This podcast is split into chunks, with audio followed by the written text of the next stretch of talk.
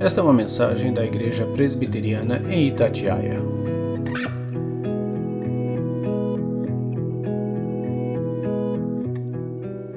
Nós encontramos a história na história de Moisés, em todo, em todo o Pentateuco, né?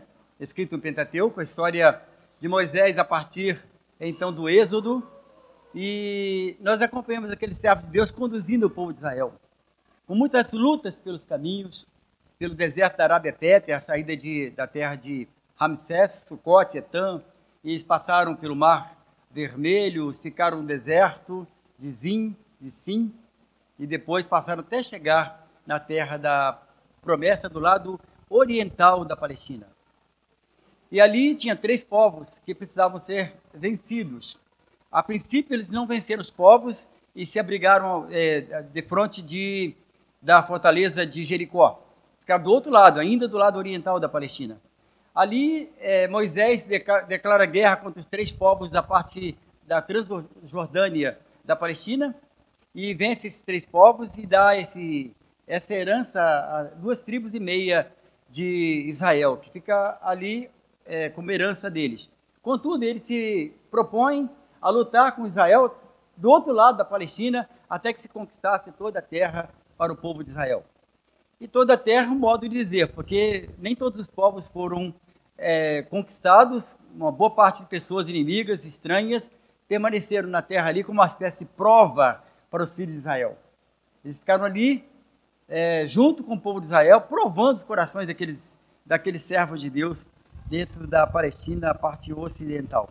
Mas nesse momento aqui, nós, é, Josué morre, é, Moisés morre, e, a, e, o cajado é passado para Josué para guiar o povo de, de Israel.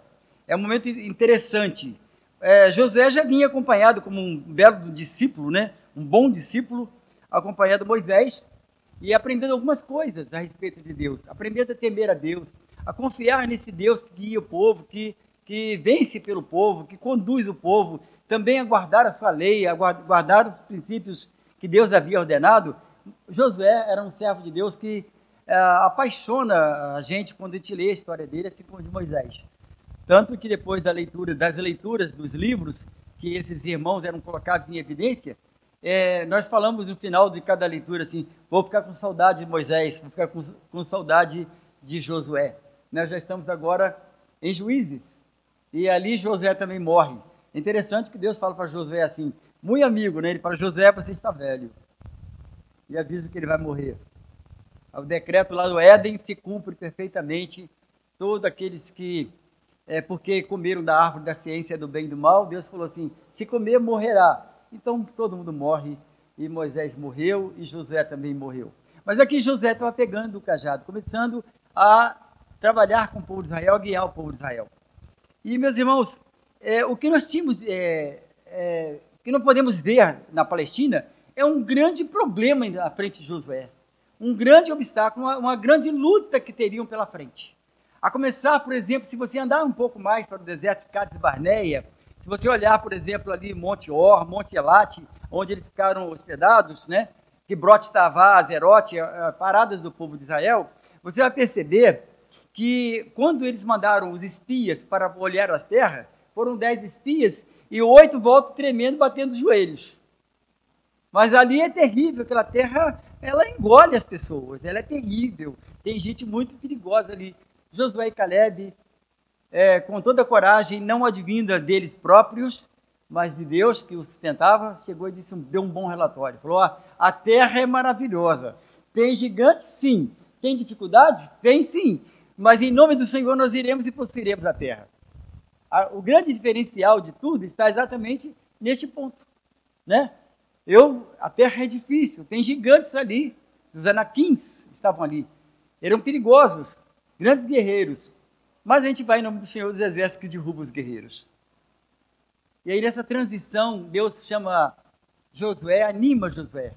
Diante de toda dificuldade, ele, ele, ele chama o servo dele, anima e fala algumas coisas que precisamos ouvir também na noite desse dia, diante de um problema grande que nós temos no nosso país. Não um problema, nós temos um, um problema e vários problemas ligados a esse problema, e todos eles militando contra a nossa natureza humana, a nossa fraqueza, a nossa fragilidade. Nós olhamos nós olhamos exatamente é, o nosso país, acometido assim como todos os países, todos os países, acometido de uma, de uma pandemia, né? Tanto é que todos, só pode ser pandemia, né? É, todos os países com a mesma doença. E nós vemos, então, diante de um, um grande problema, como José via a Palestina toda, um grande Deus. Um grande problema e um imenso Deus. Incomensurável Deus.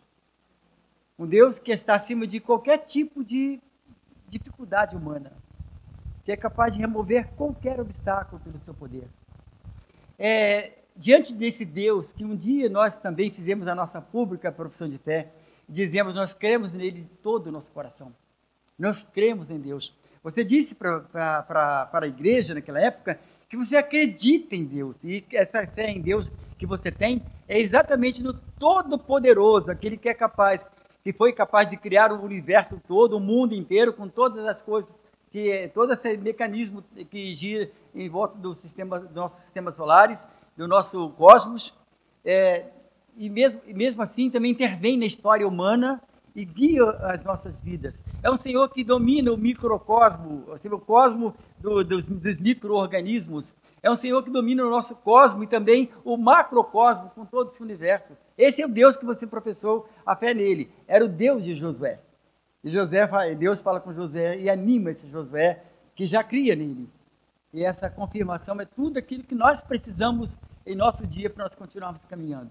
Como é, uma declaração de Deus, falar assim, estou do teu lado. Eu, eu sempre lembro os irmãos, aquela parte da arca da aliança, aquela parte de cima da arca, que ficava no Santo dos Santos, chamava-se propiciatório. Ou seja, aquilo estava no meio de, dos homens de Israel. Deus havia mandado colocar aquilo ali porque para dizer assim: eu estou a favor, eu estou propício, eu estou é, é, do lado de vocês para socorrer, eu estou propício a vocês. Ali era o propiciatório. Eu estou pronto a responder às orações do meu povo, de cuidar do meu povo, de guiar meu povo. O propiciatório estava ali. Como um símbolo desse Deus que intervém em nossa história, ele está propício. Eu gosto muito de, de uma expressão teológica que diz que quando nós oramos, Deus já está antecipadamente esperando a nossa oração. Porque ele é propício ao pecador.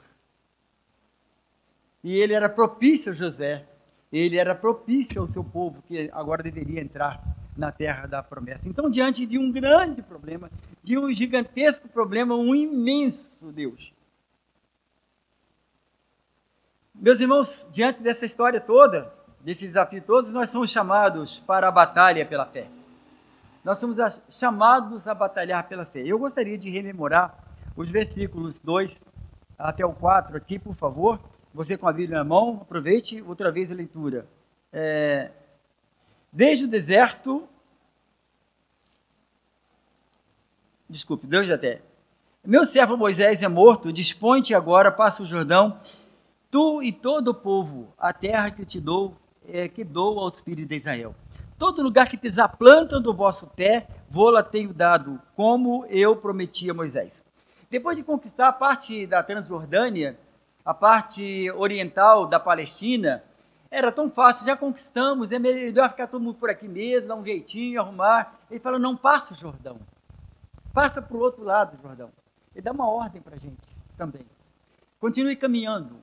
É preciso andar em direção ao problema. Onde está o problema? Onde está o mundo de problema, o mundo de dificuldades, o mundo de dor e de, de lutas, o mundo inimigo, o mundo maligno que era o caso lá específico da Palestina. Caminhe naquela direção. Então ele desafia a nossa, a nossa fé nesse sentido. Somos chamados para a batalha pela fé. Batalhar em nome da fé, caminhar pela fé. Canaã não era uma promessa que deveria cair dos céus para os israelitas. Canaã deveria ser conquistada pelos israelitas. Deus havia falado para Abraão lá na terra de Ur Caldeus exatamente Vá para uma terra que te mostrarei, eu darei a terra a você. Então é, é, é interessante que você fala assim, parece que essa terra vai cair do céu, né? Já conquistada, toda pronta, com a agricultura toda pronta, todo o poder ali legal, né? Tudo jóia e também um poder bélico enorme para, o, para os soldados combaterem com os, os inimigos à, à volta de, de Canaã. Depois ele entra ali no meio dos povos, um pouco exprimido ali no meio daqueles povos, com uma pequena pequeno clã. depois ele tem que voltar para o Egito, depois, depois dele vem o, o, filho dele, e o filho dele sofre a mesma dificuldade, vem, vem o neto dele, que é Jacó, sofre dificuldades também para parar as suas descendências para no Egito, até que se torne um grande povo para vir para a terra da promissão. E essa terra da promissão parecia assim, agora que esse povo está grande, que já cumpriu a vontade de Deus até se crescesse para se tornar um povo grande para ocupar a Palestina, para subjugar a Palestina, tinha que subjugar mesmo, porque ela não tinha sido caída do céu, não. Ela teria que ser conquistada. É interessante que a, partilha, a partilha da terra também acontece do lado é, é, oriental da Palestina, quando a terra não era, tinha sido conquistada, né? Então ele fala assim: olha, aquela terra pertence a Judá, aquela pertence a Zebulon, aquela pertence a Naphtali, e vai dividindo a terra todinha e coloca os termos da terra, agora vai e conquista. Vai e conquista a terra, estava cheia de inimigo a terra. Tem um momento que Deus fala assim, o povo de Israel fala assim, Senhor, Josué morreu. Quem deve partir agora para poder lutar? Judá. A Judá faz faz um acordo com Simeão e partem os dois lá. Depois Judá fala assim: ó, depois eu volto e conquisto as terras que te pertencem por herança. Meus irmãos, a, o caminho da fé é um caminho de conquistas. Não cai do céu o trabalho que você tem que fazer. A sua vida cristã não cai do céu pronto e acabada. Você tem que lutar pela fé. É uma caminhada. Nós vivemos sob a égide da graça de Deus. Mas não podemos desprezar que há um trabalho a ser feito para o Senhor. Por isso que nós estamos aqui. Então, para que derramar pura graça de Deus, falar assim, fica todo mundo prostrado, tranquilo nas suas redes, todo mundo na beirada do, do lá na, na, na, praia, do mar, fica pescando na lagoa e vamos deixar a vida passar, porque vocês estão salvos mesmo, a questão só de vocês aproveitarem tudo que o mundo tem aqui e depois entrar no céu maravilhoso. Tudo maravilhoso mesmo. Não, é para a luta mesmo. E a gente não vê nenhum momento dos filhos de Deus é, vivendo de maré mansa, não. É maré mansa a expressão? De boa, né? Sempre muita luta. Aí a gente vê, por exemplo, uma coisa que, que os contrários à doutrina da eleição e da predestinação, a acusação que é feita é, é, para aqueles que, ou contra aqueles que amam a Deus na sua soberania, sabe que Deus predestinou um povo, que é, determinou a vida desse povo, quando eles fazem essa acusação, é totalmente injusta a acusação. É totalmente mentirosa a acusação e chega a ser maligna, porque fala contra os, eh, os decretos de Deus, fala contra os propósitos de Deus. A doutrina da eleição mostra exatamente que Deus é o Senhor da história, é o Senhor de nossas vidas. Ele escolhe quem quer. E a outra coisa, dizer assim, ah, então é tudo muito fácil, já está tudo pronto e acabado, então não precisamos fazer nada. Isso é uma acusação totalmente infundada na Bíblia. Nós olhamos o povo de Deus sofrendo aqui no, no Velho Testamento, sofrendo aos borbotões, o tempo todo em luta. Você vai estudar aqui o, o Antigo Testamento, você ver como que eles lutavam, como sofriam os eleitos de Deus. Era melhor não ser eleito de Deus se olhasse pela maré mansa, pela facilidade da vida. Se olhasse apenas para o aqui e para o agora, era fácil, ficava todo mundo na dele mesmo lá sem problema. Mas por ser eleito, levanta levantam-se os inimigos. Levantam-se inimigos contra os filhos de Deus. Nós passamos a ser, a andar na, na, na contramão da história dos homens naturais. Nós passamos a andar à contramão e sofrer os embates disso. Na quinta-feira passada, usamos como ilustração a ideia de um fluxo de seres humanos, todo mundo andando na mesma direção. Tipo essa, aqui, essa avenida aqui. Todo mundo andando para lá, todo mundo andando para lá e os crentes em Jesus Cristo, vindo no sentido contrário, tentando tirar um daquela direção. Vem cá, vem comigo, não é para ir. Aí vai dar no lago de fogo e de enxofre. Ali é, lá, é problema de inferno. Vem comigo, tentando tirar as pessoas do fluxo que está indo, a grande massa para a perdição. E nós trabalhando o contrário, vivendo a contramão da história do mundo. Essa é, esse, esse povo somos nós. Esse povo eleito de Deus. Eleito para sofrer aqui no mundo e para receber a alegria, a consumação de todas as coisas na glória do Senhor. Mas aqui é luta, não é brincadeira. Aqui é tomar as armas, partir para o combate. É muito sério. Josué precisava aceitar a ordem de Deus. Vamos passar o Jordão. Para isso, ele teve que se preparar. Amonitas, Moabitas, Edomitas já tinham sido subjugados. Agora tinha que ser Jericó, Ai e outras, outros povos infinitos ali da Palestina. Ele precisava passar. Ele de, de encontro à dificuldade. Meus irmãos, quando a gente fala assim, quando a gente fala assim, eu ainda estou com problema de dicção, estou arrumando aqui a dicção minha, tá? Me perdoe algumas palavras repetidas aqui. É exatamente isso que acontece conosco. A gente não pode ficar no comodismo da nossa vida. Nós temos que partir para o outro lado. Passa o Jordão. O que, que tem lá? Gente amigável. Muita festa por ali. Não. Muita luta por ali. E ele tinha que passar o Jordão. Então, essas acusações contra o povo que ama Deus, que é chamado por Deus é, para cumprir o propósito de Deus aqui na terra, é, é muito grave, é muito séria e é, não é verdadeira. E nós temos que assumir isso em nosso coração. Triste daquele também que acham, aqueles que acham que a predestinação é para comodismo. Se você acha assim, você está equivocado e você perdeu o seu lugar de prestígio diante de Deus. É melhor recomeçar. Então, meus irmãos, a outra coisa que nós observamos aqui, que nós somos orientados a seguir conforme as regras que Deus, que Deus nos dá. Desculpe, somos é, encorajados a confiar no Todo-Poderoso. Confia, você vai agora, passa o Jordão. Mas não confie nos braços, nos seus próprios braços. Não confie na força do cavalo, nem no braço do guerreiro, ou ao contrário, é no, no braço do guerreiro, na força do cavalo. Não confie nem nas armas que você possui. Creio que o material bélico do povo de Israel era muito fraco, muito frágil, para poder enfrentar algumas, alguns povos da Palestina que eram, é, algumas vezes na história, nós, eles contam, né, que o povo temeu avançar contra alguns povos, alguns vales na Palestina, que as pessoas eram armadas com armas de metal, naquela época. Então, fala assim, não é só a lança, não. E não é só é, essas coisas, não. Essas armas de madeira, não eles têm arma de metal, coisa pesada, carros, carro de combate. Não como os, os nossos, né? nem pensar nessa hipótese. Mas eles, eles não podiam na autoconfiança. Autoconfiança, meus irmãos, é a coisa que mais mata o crente. Mais aniquila a, a alegria de viver a fé verdadeira. Quantos líderes têm caído, né? Antigamente nós conhecíamos um homem chamado Rex Humber, não, não é esse não. Era outro lá que. Esse parecia que era fiel. Eu esqueci o nome dele. Jimmy Swagger. O Jimmy Swagger, ele era um homem extremamente um bom pregador. Ele falava que a gente sacudia a gente.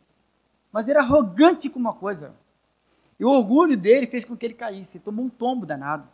Muitos outros líderes, grandes pregadores na atualidade, se tornaram adorados por alguns cristãos que estavam, estavam atrás dele, atrás do, de de, de assinaturas lá, como é que é o nome do negócio?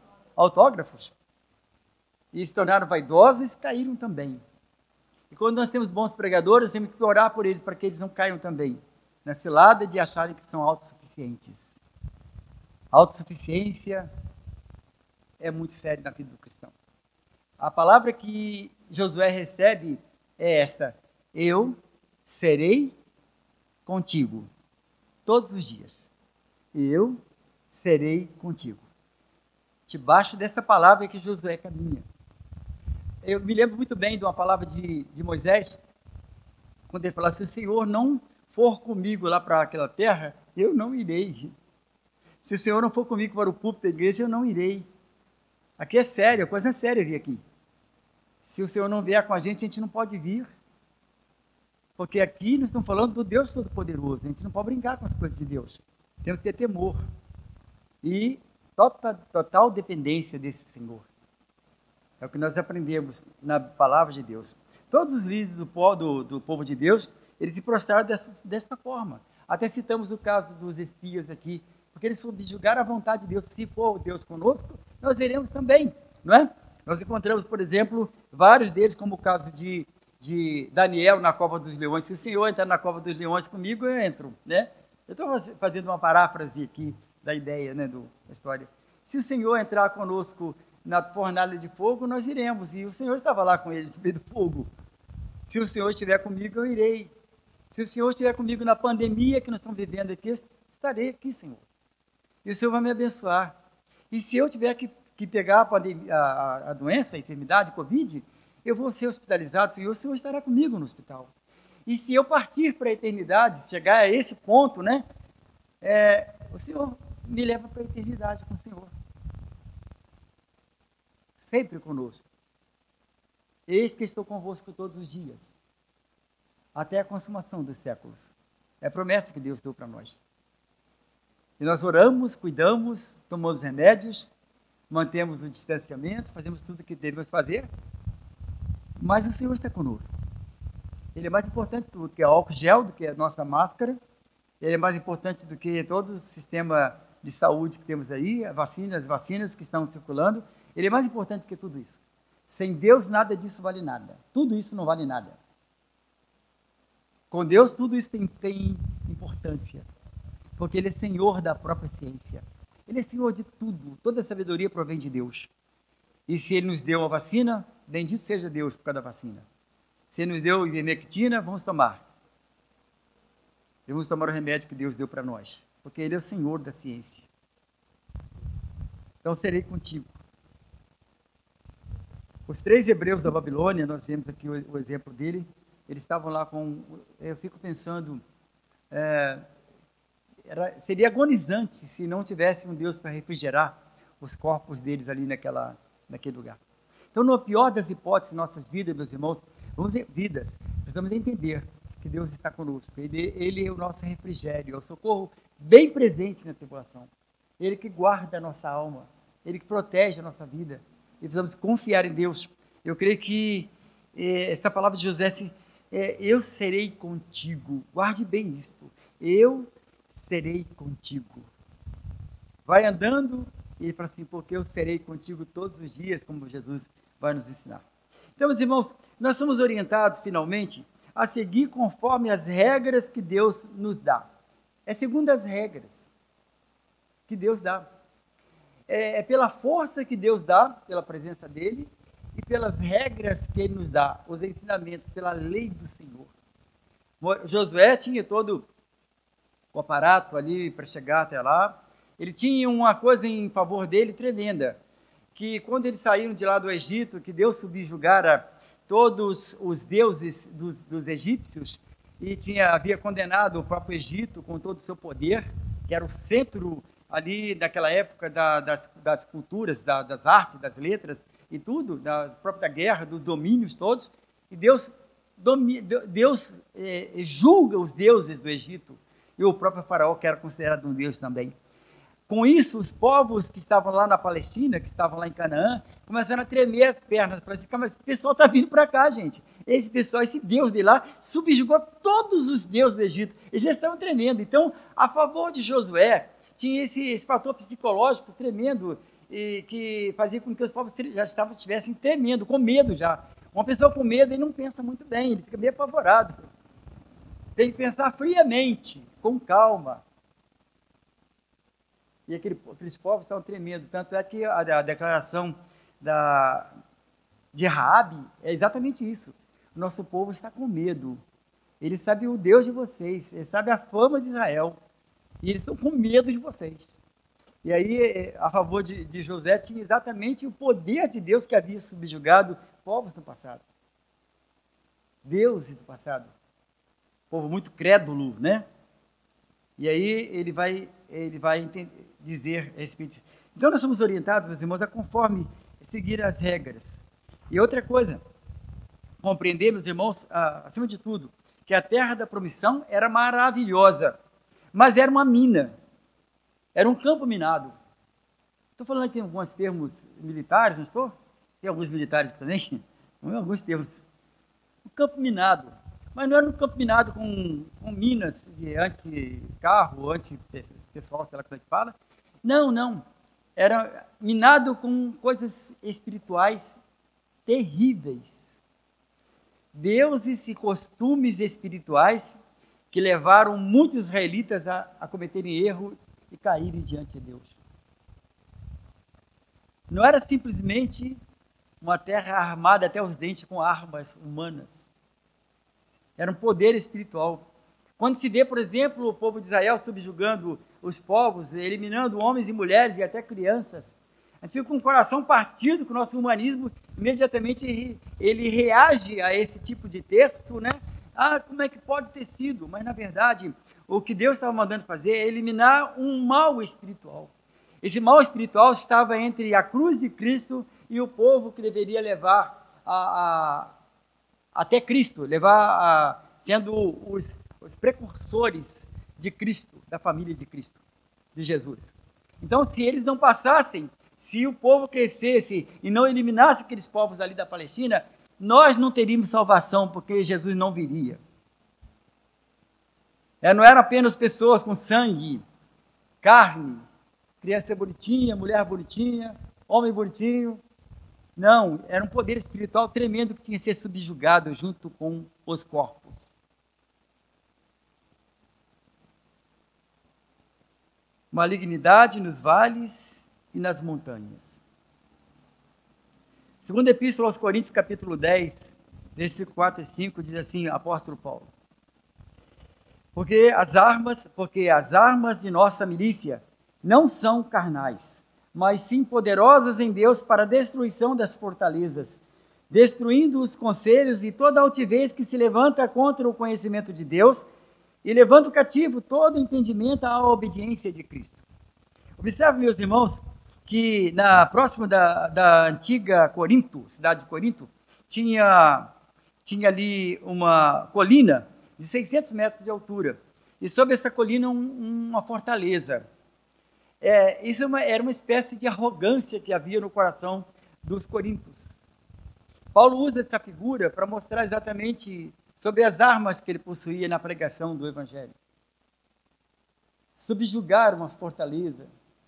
Essas coisas todas estavam na linguagem do apóstolo Paulo. No, então, no topo da, dessa fortaleza, é, é, é, dessa fortaleza, o apóstolo Paulo vai mostrar exatamente o que, que estava ali. Por exemplo, o que, que nós vimos aqui? Destruir fortaleza, derrubar torres, é os símbolos de altivez humana. A palavra de Deus quebra a altivez humana, o orgulho humano. O que ele encontrava no meio do caminho, na pregação da palavra de Deus, na disseminação do evangelho, era exatamente a altivez humana com as suas filosofias e com as suas regras humanas contra as coisas de Deus. E a pregação do evangelho quebrava essas torres, essas fortalezas. E levava, pegava esses que tinham sido é, vencidos, levava cativos a Cristo. Subjugava essas pessoas quebradas pelas armas dele, não, não materiais, mas armas espirituais, levando a Jesus Cristo essas, essas pessoas vencidas dessa batalha que empunhava essas armas de outrora. Josué também tinha que ser forte e corajoso, mas tinha que fazer tudo conforme a lei de Deus ensinava. Tinha que caminhar assim. Se as nossas armas são armas espirituais, devemos nos, é, vestir das armas espirituais. Nós temos um, um símbolo desse soldado romano que Paulo fala no capítulo 6 de Efésios. Ele mostra, por exemplo, esse símbolo do, desse, desse soldado romano com todas aquelas, aquelas vestes apropriadas para determinado tipo de armas que deveria vir contra eles, mas falando de, do, do espiritual, do, do estar armado espiritualmente para enfrentar a batalha espiritual. E ele fala que vistam toda a armadura de Deus para poderem ficar firmes contra as ciladas do diabo. Pois a nossa luta não é contra os seres humanos, mas contra os poderes e autoridades, contra os dominadores deste mundo de trevas, contra as forças espirituais do mal, contra as, as regiões celestes. E ele fala: depois que vocês colocarem toda essa armadura, permaneçam firmes nos seus postos. Não adianta um soldado ficar em seu posto parado de, de guarda se ele não estiver devidamente armado, ele não estiver devidamente atento preparado, atento, preparado e armado para dizer que o inimigo está chegando e para enfrentar o inimigo. Ele tinha que estar pronto mesmo diante de Deus. O crente em Jesus Cristo toma as armas de Deus. É interessante quando nós olhamos para, para um cristianismo totalmente despreparado, desarmado, totalmente assim, que não entende o que significa viver a vida cristã. Parece que não tem luta nenhuma. Parece que não há nada. Observe que nesses últimos, nesses últimos dias nós observamos que a filosofia da própria política mudou. Porque os crentes começaram a falar mais a respeito dessas questões. E começaram a falar mais de Deus na nossa história. Isso incomodou tanto que, que todo mundo se revoltou contra Deus. Na verdade, o que nós, o que nós falamos é o seguinte: ó, é, o povo de Israel está caminhando, está chegando perto. Chegou na Palestina, do lado oriental. O povo lá estava todo fervendo do outro lado. Todo mundo armado até os dentes. Qualquer aproximação de Israel era motivo de eles se unirem, fazerem é, vários acordos, fazerem várias alianças para poder lutar contra o povo de Deus. Viviam brigando entre eles lá a vida inteira. Mas foi só chegar o povo de Deus, eles começaram a fazer alianças contra o povo de Deus. E nosso povo é um povo sofrido por conta disso. Se nós entendemos que há uma luta espiritual, precisamos estar preparados para a luta. E o que é complicado que eu falei aqui, que muito crente nem lê a Bíblia. Muitos crentes nem leem a palavra de Deus. Muitos crentes não se dedicam a orar. Muitos crentes não se dedicam a pregar a palavra de Deus. Vivem como se estivessem desarmados e, e por qualquer momento serem pegos, né? Serem pegos pelo inimigo. É uma luta. É uma batalha. E a batalha espiritual, pior do que tudo. Porque o inimigo visível, você sabe onde vai atingi-lo. Ou como você vai fugir dele até. Para se esconder dele. Mas o inimigo invisível, você não tem como saber onde ele está. Ele pode estar na retaguarda, pode estar na sua dianteira. Ele pode estar em qualquer lugar e atacar você de qualquer maneira. Uma palavra que você fala, um descuido que você tem na fé, você pode você estar descuidado com, com sua família, o descuidado com a atenção que você deve dar aos seus pais, a atenção que você deve dar aos seus filhos, e qualquer desatenção dessa, soldado, você pode ser ferido. Nós acabamos de ouvir aqui uma, um relato do irmão, na hora da, da contrição, a respeito de, do servo de Deus que recebeu a acusação de que as vestes estavam sujas. Então o negócio é lavar. Não. O negócio, o negócio é trocar as vestes. Aí, povo de Deus, precisamos entender que a batalha existe e que ela está aqui. Em qualquer lugar que eu acreditar, tem uma batalha em volta dele, do inimigo invisível, que é pior do que, do que tudo. Disseram que tem um avião que foi construído nos Estados Unidos, que ele não é perceptível aos radares. Isso é verdade? É. Os radares não pegam esse tipo de avião. Não sei se é o tipo de material dele, o radar não pega. Ele atinge o solo com bombas e ele não é perceptível. Ele chega bem tranquilo. Não sei se é verdade, seria terrível. Terrível isso, né? O inimigo invisível. Então, se nós temos é, diante de nós essa realidade, precisamos compreender devemos ter uma, uma batalha muito grande. Josué tinha que falar o tempo todo da lei de Deus. Não pare não cesse de falar do livro dessa lei. Antes medita nele de dia e de noite para fazeres tudo conforme esta lei prescreve. Então farás prosperar o teu caminho e serás bem-sucedido. Então farás prosperar o teu caminho, serás bem-sucedido. Não te mandei eu, eu te mandei. E eu, que estou mandando você, é um Deus espiritual. E eu estou mandando um povo espiritual que se baseia numa lei espiritual, num mandamento espiritual, numa ordem espiritual. Viva então do espiritual, daquilo que é espiritual. Não podemos viver uma vida carnal como todos os homens vivem.